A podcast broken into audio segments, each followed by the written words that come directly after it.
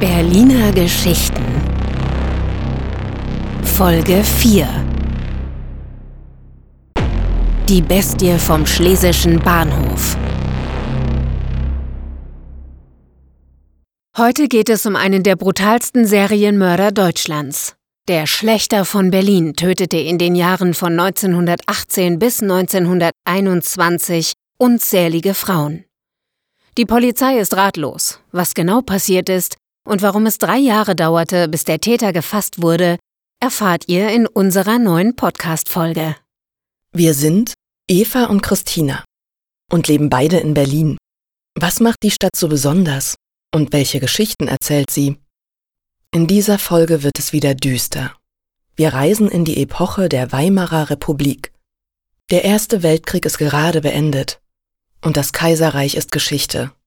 Der Krieg ist noch spürbar. Arbeitslosigkeit und verelende Stadtviertel prägen das Bild. Hier treffen wir auf Karl Großmann, der Sohn eines Lumpensammlers, der die Verzweiflung vieler hilfloser Frauen ausnutzte und sie auf bestialische Art und Weise ermordete.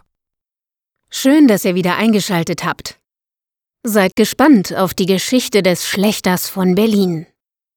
Warum der Volksmund ihm diesen Namen verlieh, verraten wir in dieser Podcast-Folge.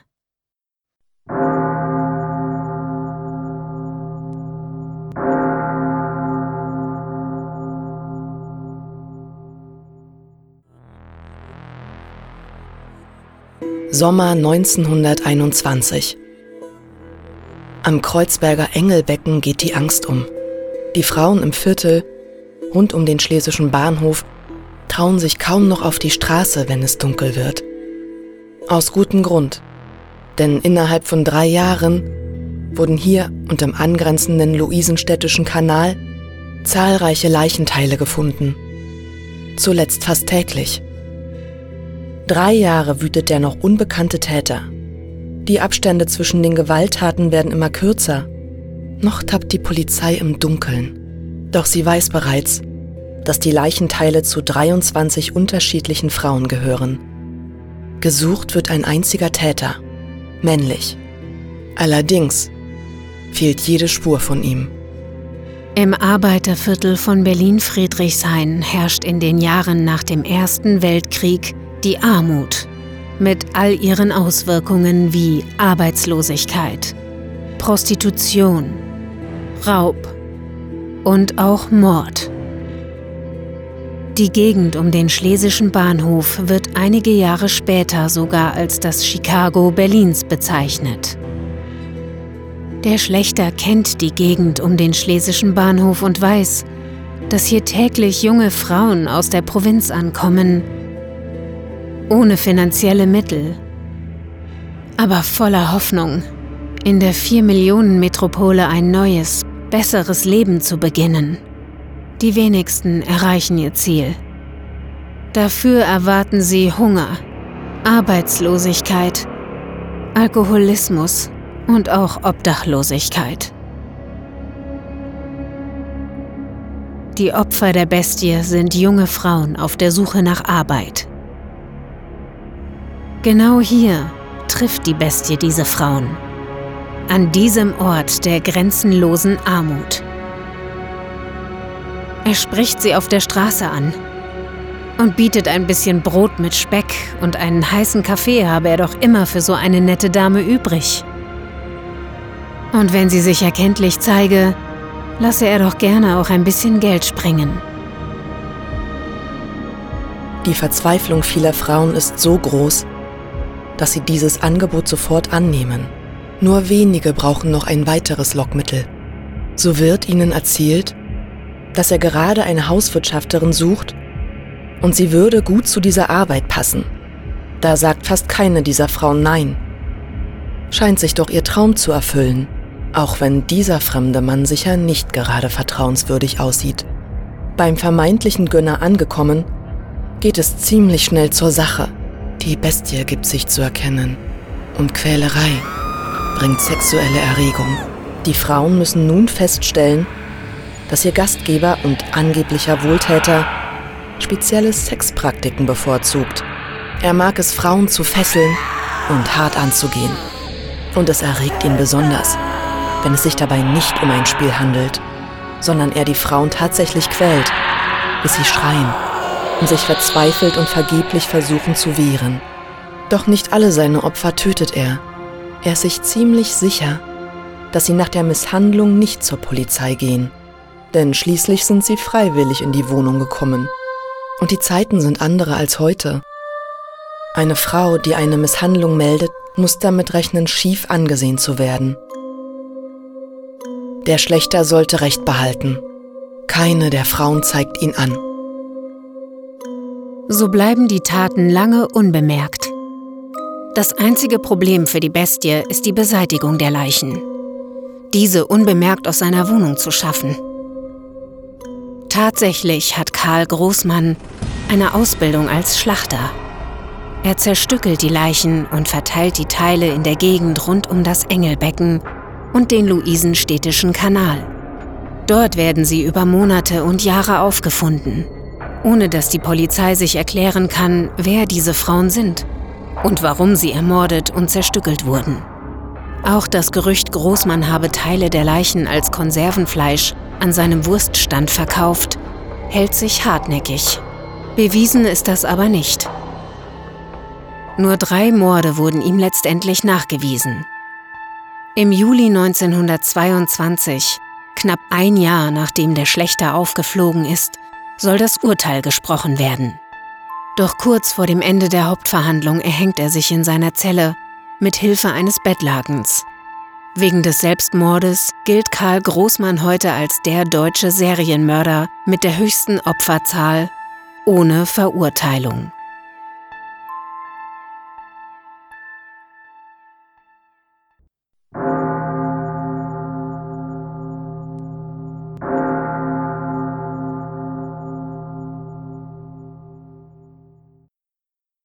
Hallo Eva. Hallo Christina. Ja, und auch an unsere Hörerschaft ein herzliches Willkommen. Wir haben ja in unserer heutigen Folge erneut einen Serienmörder. Der ist ja fast schrecklicher noch als in der Folge 3. Und wir haben von dieser Geschichte tatsächlich das erste Mal im Berliner Dungeon gehört. Oh ja. Genau, als ich nämlich mhm. meinen Geburtstag feierte und ähm, Eva und ich uns eine großartige Show angesehen haben. Großartig im Sinne von, wie sie das gemacht haben, aber schrecklich natürlich, was die Geschichte betrifft. Mm, ja, es war absolut fantastisch gemacht, fand ich auch irgendwie. Richtig unheimlich und spannend, auch die ganze Kulisse und ja, die Schauspieler, die da mitgewirkt mhm. haben. Also es war richtig gut. Ich konnte es auch zuerst kaum glauben, dass das auch wieder eine wahre Geschichte ist, ne? Mhm. Und ja, das war dann natürlich definitiv ein Muss, den Schlechter von Berlin in unserem Podcast zu beleuchten. Auch wieder so eine schreckliche Zeit damals, zum Ende des Ersten Weltkrieges mit der ganzen Armut und dem Leid, das der Krieg da so angerichtet hat. Ja, absolut. Kriege sind einfach schrecklich. Mhm. Also die Bestie vom Schlesischen Bahnhof oder auch der Schlechter von Berlin, der war ja einer der brutalsten Serienmörder Deutschlands, mhm. aber es ist nie zu einer Verurteilung gekommen, mhm. denn wir wissen ja, er hat sich selbst ermordet. Mhm. Ja, die Bestie, also auch Karl Großmann bürgerlich, der ist der deutsche Serienmörder mit der höchsten Zahl an Opfern, für die er nicht verurteilt wurde. Mhm. Und wir wissen ja, unzählige Frauen sind ihm zum Opfer gefallen, und zwar nicht nur in den Jahren in Berlin zwischen 1918 und 1921, sondern auch davor in seiner Zeit in Süddeutschland. Mhm. Und oh niemand weiß tatsächlich, wie viele Frauen es wirklich gewesen sind. Mhm. Ah, wo kommt Karl Großmann ursprünglich eigentlich her? Hatte die Polizei dazu eigentlich schon Forschungen angestellt bezüglich dessen Vergangenheit oder wie war das nochmal? Na, das Leben von Karl Großmann war ja total verkorkst. Er wurde in Neubrandenburg geboren, im brandenburgischen Neuruppin, und zwar im Jahre 1863. Und er war eines von acht Kindern. Mhm. Ja, und ziemlich früh auch als Kind schon mit 13 Jahren wurde er dann Lehrling in einer Fleischerei. Ah, okay. Mhm. Das war im Jahre 1876. Ich habe mir das hier mal rausgeschrieben. Mhm. Aber drei Jahre später wurde er bereits wieder entlassen, weil er im Alter von 16 Jahren wohl die Ehefrau des Fleischers belästigt hat. Oh Gott. ja, sexuell belästigt Ja. und Hilfe. daraufhin flüchtete er von zu Hause und zog 1880 ins 16 Kilometer weit entfernte Berlin. Und äh, wie war der genaue familiäre Hintergrund dazu? In solchen Fällen spielen ja tatsächlich die prekären Familienverhältnisse immer eine riesige Rolle bei so Serientätern oder irgendwelchen, ja, derartig verunstalteten Charakteren. Ja, mit Sicherheit. Also ich habe mir das auch noch mal näher angesehen. Der Vater war Lumpensammler und ein gewalttätiger Alkoholiker. Mhm. Der hat auch regelmäßig die Mutter der Kinder verprügelt und eben die ganzen Geschwister mussten sich das leider ansehen und Mhm. zitterten vor Angst. So wird zumindest laut Ermittlungen vermutet. Mhm. Und dass da auch die ersten sexuellen Verstörtheiten auftraten bei Karl Mhm. Großmann. Mhm. Er hatte schon immer wohl solche blutrünstigen Gedanken und später erfuhr man von seinem Bruder, dass er diese auch schon bereits geäußert hatte. Ja, oje. Das klingt Mhm. auf jeden Fall schon super unheimlich, diese Beschreibung, wenn man da aus so zerrütteten Familienverhältnissen kommt. Uah, Ja, da schaudert's mich irgendwie. ja, ja. Hm. Naja, und ob er in dieser Zeit in Berlin in seinen jungen Jahren, so zwischen 1880 bis ungefähr 1895, schon Frauen umbringt oder sexuell gewaltvoll nötigt, dazu habe ich bis jetzt eigentlich nichts Konkretes ausfindig machen können. Er ist ähm, in dieser Zeit auf jeden Fall einfach hauptsächlich Gelegenheitsarbeiter und arbeitet wohl auch eine kurze Weile in einer Schlachterei. Aha. Und ja, seine erste Arbeitsstelle war dann jedenfalls eine Fleischerei in der Nähe vom Alexanderplatz. Im Jahr 1895 zieht er dann aber nach Süddeutschland und wandert durchs Land und hat wohl keinen festen Wohnsitz. Ja, genau. Also in dieser Zeit des Umherwanderns wurde er dann auf jeden Fall auch auffällig und kam immer wieder mit dem Gesetz in Konflikt, sei es jetzt als Bettler oder Kleinkrimineller. Und er machte sich in der Zeit mehrfach strafbar, unter anderem wegen Hausfriedensbruch. Körperverletzungen und Sexualdelikte Mhm. waren wohl auch hier an der Tagesordnung und er verbüßte sogar mehrere Gefängnisstrafen in dieser Zeit. Da in der Zeit hat er wohl seine sexuellen Fantasien auch ausgeweitet Mhm. und setzte sie zum ersten Mal auch wirklich in die Tat um. Es kam also erstmals zu zwei Vergewaltigungen und sogar einem Tötungsdelikt. Absolut schrecklich. Ja. Ja, und nach dieser Tat wurde er am 4. Oktober 1989 in Bayreuth gefasst und kommt wegen sogenannten Sittlichkeitsverbrechens auch 15 Jahre ins Zuchthaus. Ich möchte gar nicht so Mhm. genau wissen, wie sich das dann zugetragen hat, das Mhm. Tötungsdelikt und auch die Vergewaltigung. Da habe ich ein bisschen was drüber gelesen, aber das, Ja, das muss nicht sein. Ja. Ja. Hm. er hat sich ja also altersunabhängig vergriffen, sagen wir es mal so. Ja. Hm. Widerlich. Also unglaublich schrecklich und niederschmetternd. So eine Existenz auch zu führen, grauenhaft. Ja. Und wie ging es denn dann weiter nach der Entlassung? Ja, also nach der Entlassung kehrte er dann so 1913, 1914 nach Berlin zurück und ist zu dem Zeitpunkt bereits 50 Jahre alt. Mm, Deswegen muss er wohl auch nicht in den Ersten Weltkrieg ziehen, mm, eben aufgrund des Alters. mm. Er hatte dann eine Wohnküche im Haus, Lange Straße 88, 89 bewohnt. Mm. Die Wohnung lag da also im Bezirk Friedrichshain, aber in der Nähe der Schillingbrücke und dem Engelbecken in Kreuzberg.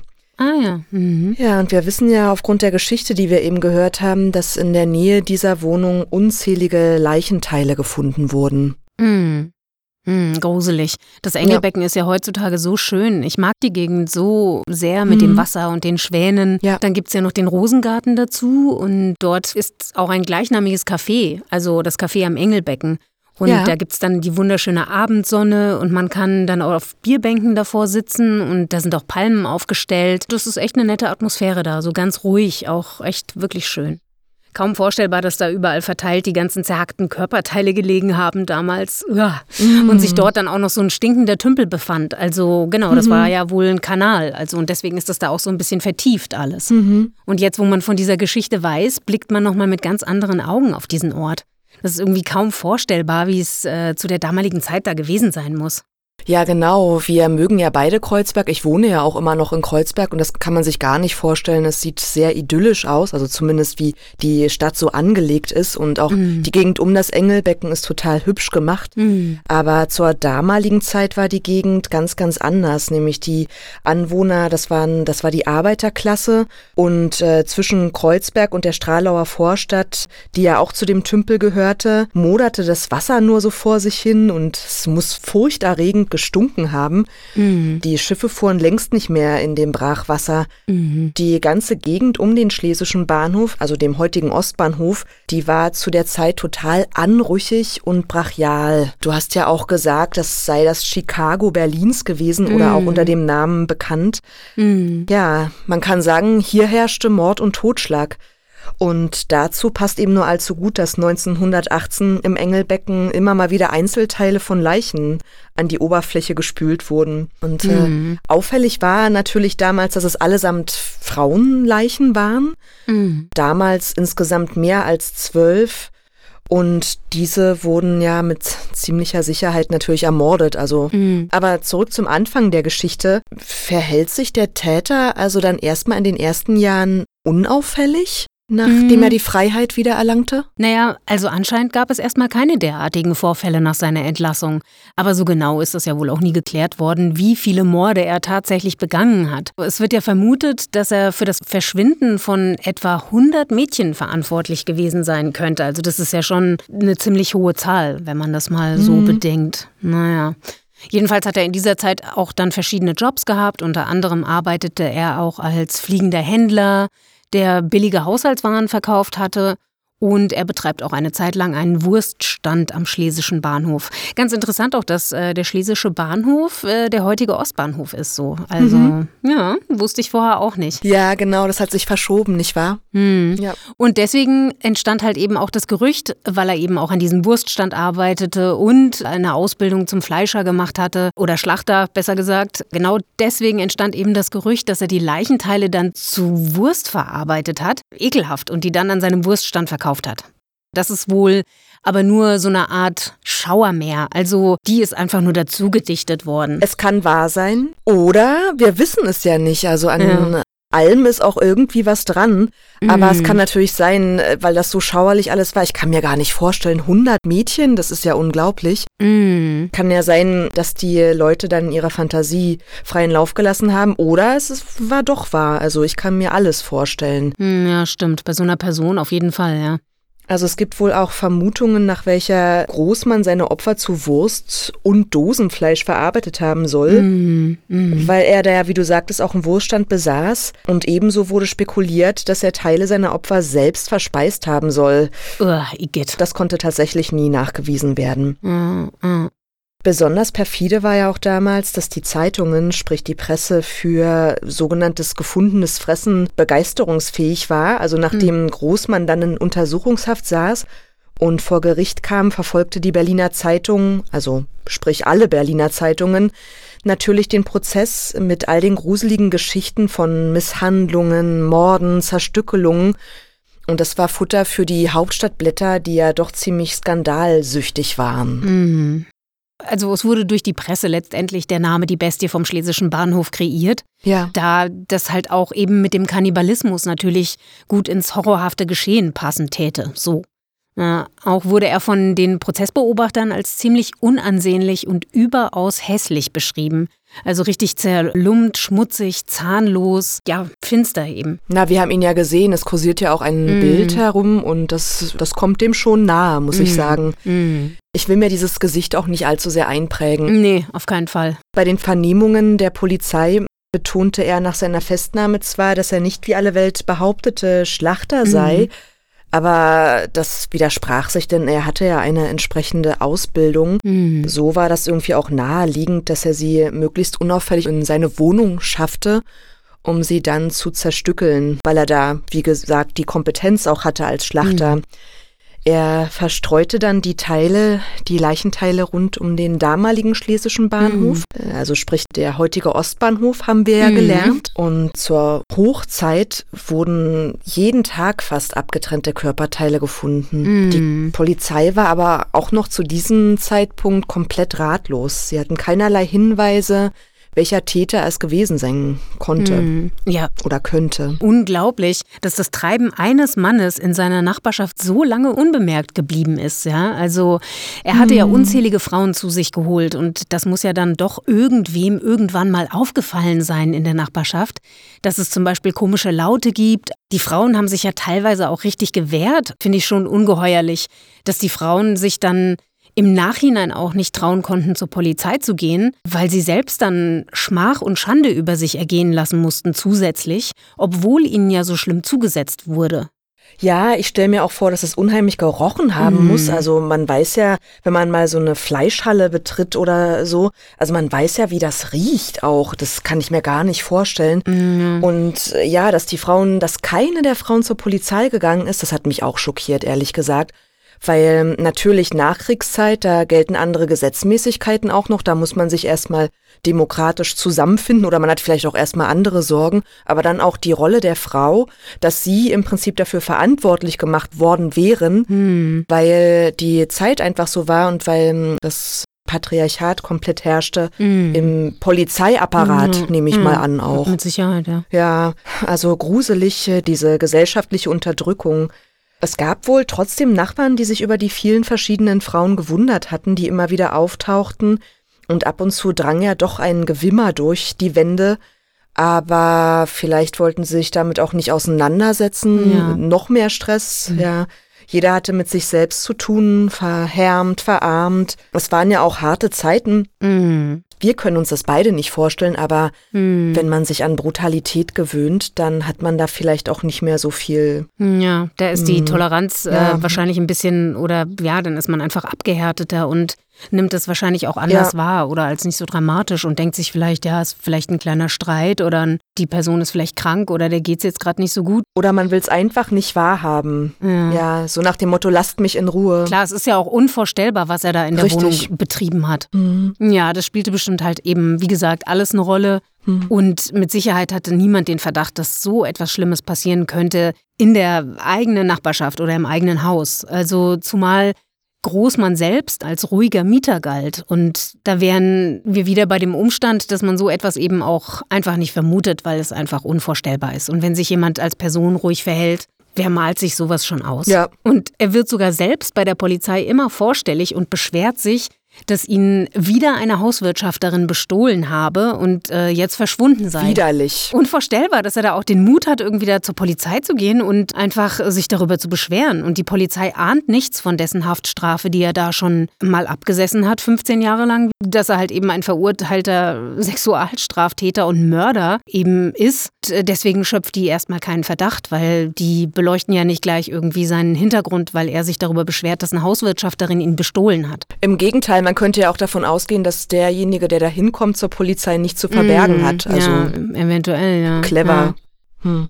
Diese diebischen Wirtschafterinnen von Großmann, die haben dann, also das müssen wohl insgesamt so 40 oder 50 gewesen sein. Wow. Die waren dann aber auch nicht für die Polizei auffindbar. Das ist ja schon ein bisschen komisch. Also nach der Masse der Frauen sind sie dann wahrscheinlich schon auch ein bisschen aufmerksam darauf geworden oder misstrauisch. Aber eine ganz besonders unverschämte Aussage von Großmann lautete dann dazu, ja, man zahle so viel Steuern und ihr könnt einen nicht gegen dieses Aaszeug schützen.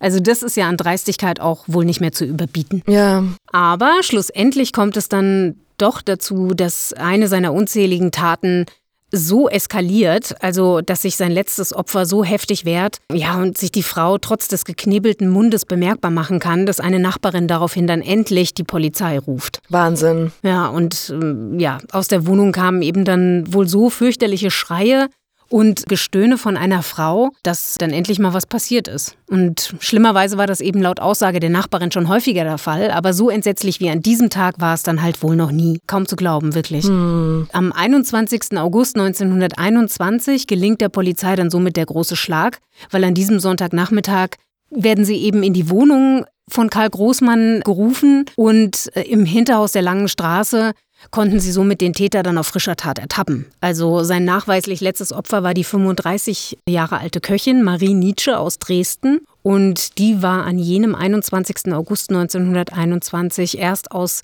dem Untersuchungsgefängnis Moabit entlassen worden. Und kurz danach war sie dann eben auf ihren Mörder getroffen. Oh, herzlichen Glückwunsch. Mhm, ja. mhm. Marie Nietzsche wehrte sich dann im Todeskampf so heftig, dass Großmanns Nachbarn, also das Ehepaar Itzig, die Polizei dann riefen. Ja. ja, und hier ereignete sich dann wirklich ein horrorhaftes Szenario. Die Polizei brach die Tür auf und sah dann eine blutüberströmte, unbekleidete Frauenleiche auf dem Bett oh liegen. Ja. Und daneben stand er, mhm. also dieser nackt und auch mit Blut verschmierte Mann. Marie Nietzsche lag dann in ihrem eigenen Blut auf dem Bett und ihre Arme waren auf dem Rücken zusammengebunden, mhm. das linke Bein mit einer Schnur am Bettrahmen angebunden. Mhm. Ja, die Polizei konnte wohl nur noch verhindern, dass Karl Großmann an Ort und Stelle Selbstmord beging. Mhm. Sie schlugen ihm dann eine mit Zyankali gespickte Teetasse aus der Hand. Mhm.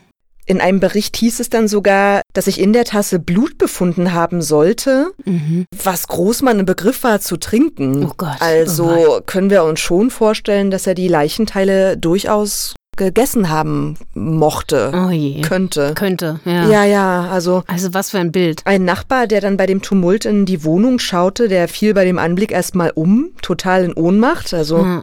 Kann ich mir vorstellen. Klar. Ja, oh Gott, wie schrecklich. In dem Küchenofen von Großmann fanden die Ermittler dann verkohlte Überreste menschlicher Frauenhände. Mm. Wie das gestunken haben muss. Nach Leichnam mm. einfach. Mm. Unglaublich. Ja. ja, zudem fanden die Beamten Frauenkleider, blutige Säcke und dann noch eine Holzbank mit tiefen Einkerbungen. Da kann man wohl davon ausgehen, dass das als Schlachtbank genutzt wurde. Mm. Die Polizei war sich also ziemlich sicher, dass sie den Frauen-Serienmörder gefasst hatte in diesem Augenblick.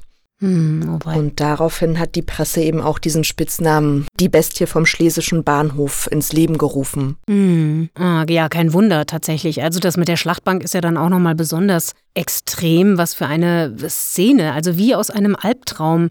Weil auf dieser Schlachtbank sind dann ja tatsächlich wohl auch noch ja, menschliche Überreste und altes Blut gefunden worden. Und ja deswegen kam das dann halt eben zu dieser Mutmaßung mit der Schlachtbank. Also das finde ich wirklich albtraumartig. Und dann habe ich noch in einem Artikel dazu gelesen, dass die Polizei noch weitere Funde gemacht hat. Ähm, zum Beispiel auf dem Grundstück einer Laube bei Alt-Landsberg.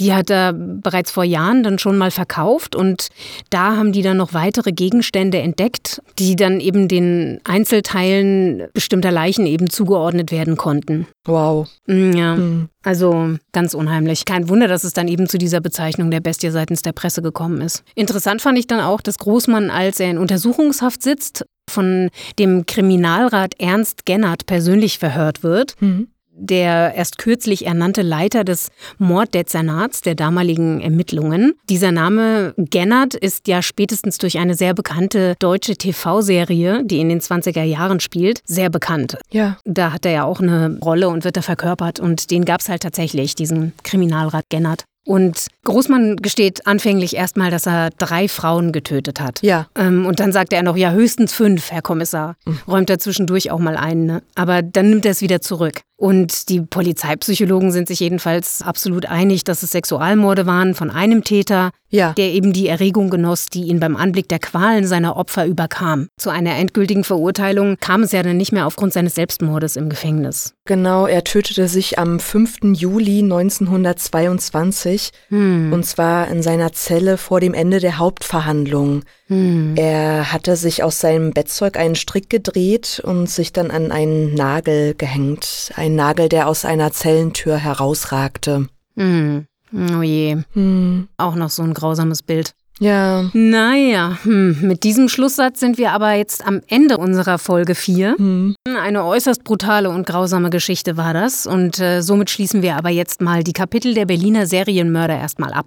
Ja. Christina, was hältst du davon, wenn wir das nun erstmal sacken lassen und bezüglich unserer nächsten Folge diesmal keine Ankündigung machen? Oder möchtest du ankündigen, was als nächstes kommt? Ich würde sagen, wir bleiben erstmal überrascht. Aber wir erholen uns natürlich erstmal von all diesen Gruselgeschichten. Mm. Wir haben ja schon eine sehr gute Geschichte in petto. Mhm. Seid also gespannt auf unsere Folge 5 am nächsten Story Tuesday. Sehr schön. Ja, der wird dann im März stattfinden. Der wird dann am zweiten Dienstag im März stattfinden mhm. und wir freuen uns, wenn ihr wieder dabei seid. Ja, bis zum nächsten Mal. Tschüss. Tschüss und tschüss Eva. Tschüss. Berliner Geschichten. Das war Folge 4. Die Bestie vom Schlesischen Bahnhof.